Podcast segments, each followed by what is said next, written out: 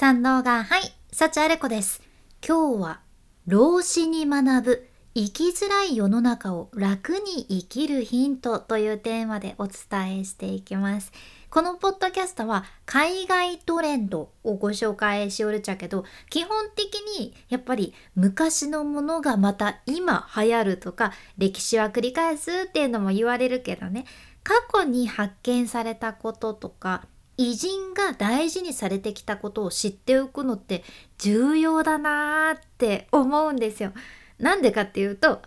今使えるからなんですそう昔のものが今も使えるからなんよね。本屋さんとか見ていても今孫子の兵法とか簡単に学べる本とかも売れてるしやっぱり今需要があるというのはよくわかるんです。ていうことで、ちょうどね、今週から試しに土曜日は世界の有名な人とか名を残された人に学ぶ感じで、今日から私たちの生活にも活かせるような役立つ内容をシェアさせていただこうと思います。今回は老子の教えですね。これ英語ではね、ラオツーって呼ぶそうっちゃけど、ラオツーの方がかっこいいよね。でもまあ日本語では老子なんやけど、道教の創始者とされる中国の哲学者ですね。日本でも、うん、学校の古典とか世界史とかでもね、先生に教わる内容でとても有名な人やけど正直なんかそんな個人的には親しみ湧いてないというかなんかねすごいおじいちゃんだったのかなっていう 私すごく失礼な印象を持っていたんですけれどもそもそもその道教というのが世界と調和して生きる方法を説いたものだそうでやけんこの老子が残してるメッセージってとってもピースフルで人生において本当に大切なことを思い出させてくれるようなものばっかりやけんまさにね今みたいに生きにくい世の中に必要なものなんよね。っていうことでその中でも大切な2つの教訓を今日はご紹介いたします。早速1つ目の老子の教え。本当に自分を知りたいのなら自分のラベルを捨てなさい。これです。本当に自分を知りたいんだったら自分のラベルを捨てなさいっていうことですね。うん老子の教えで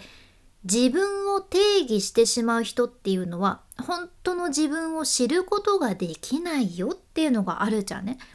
このラベルっていうのはなんか瓶にいちごジャムっていうラベル貼ったり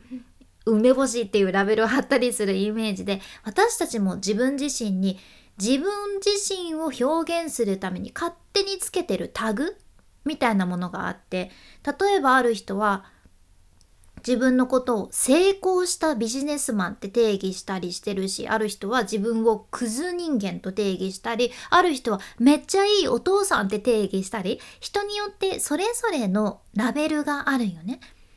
で別にラベルなんて本当はつけなくていいんだけどこれはもう昔から中国とかでもそうやったらしいんやけど私たちは自分が何者であるのかっていうのを定義しようとして自分を特定の箱の中に入れてしまいがちっていうことじゃね。しかもこれは自分にだけじゃなくって他人に対してもラベルをつけがちなんよね。そう。誰かが自分にラベルをつけることがあるっていうことはあなたも他の誰かにラベルをつけることがあるということで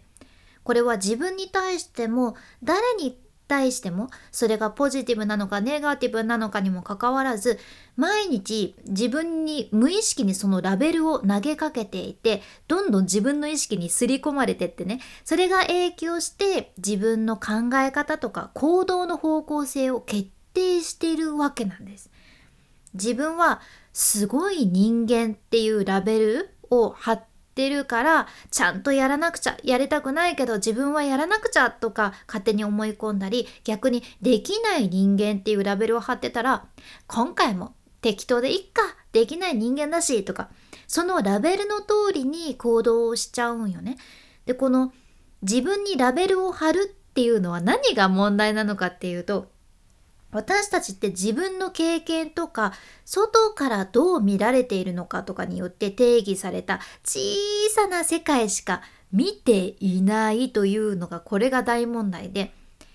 多分私の経験談で言うと私も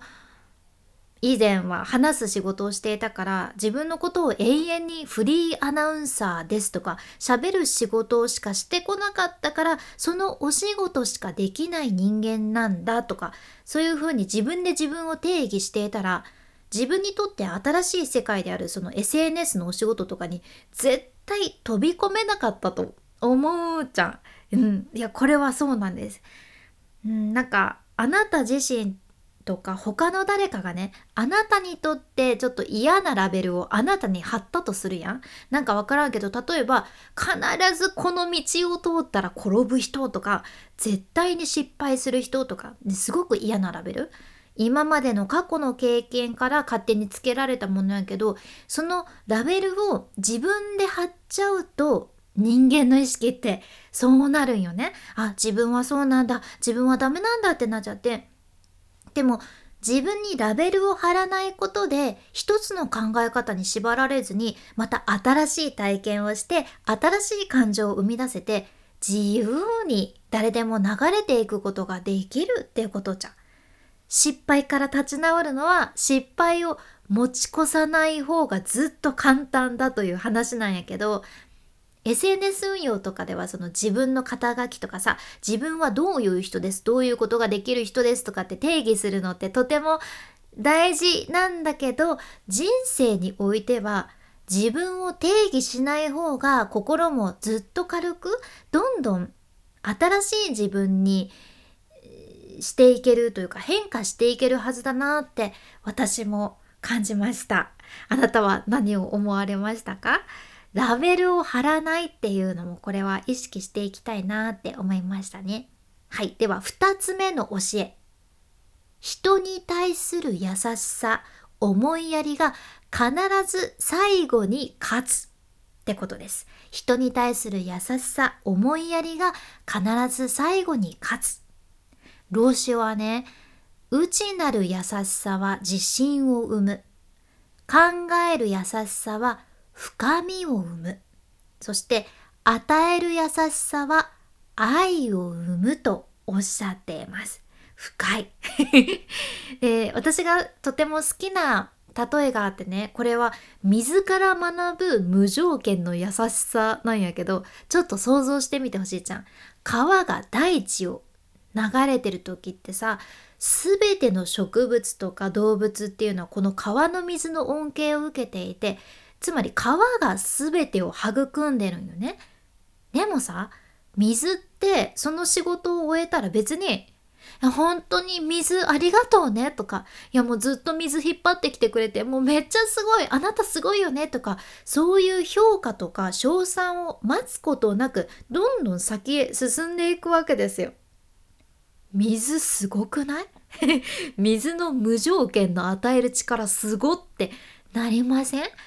そうだから水って本当にリスペクトだなって私は思ったんやけど、うん、教えとしてね賢者は自分よりも他者を優先し他者を優先することで自分を優先するというのがあるんです。深い。他者を優先することで自分を優先する。うん。これはつまり自分よりも他人を優先してお互いに慈しみ合うことで苦しみの本質を知るだけじゃなくって自分自身の本質を知っていけるっていうことでもあって例えば私も自分の仕事を通して誰かが元気になったりとか癒されましたって言ってくださったりした時不思議と自分が元気をもらえるっていう経験をたくさんしてきて、まあ、これは話す仕事をしてきた時がそうなんやけどいやまさにこの流れやなって思うじゃん。人生うまくいってない時ってさなかなか人に思いやりを持てないし与えられないっていうのってあるんよね。だって自分で精一杯やけんそんな与える余裕がないわけですけどでもそれが結局また悪循環につながるわけで人に対する優しさ思いやりが必ず最後には勝つこれはうまくいってる時うまくいってない時どっちにも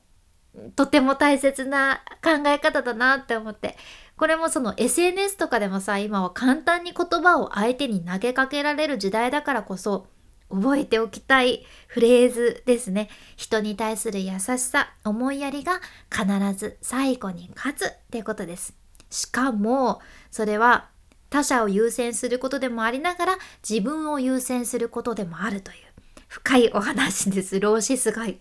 今日は2つの老子の教え。本当に自分を知りたいのなら自分のラベルを捨てなさい。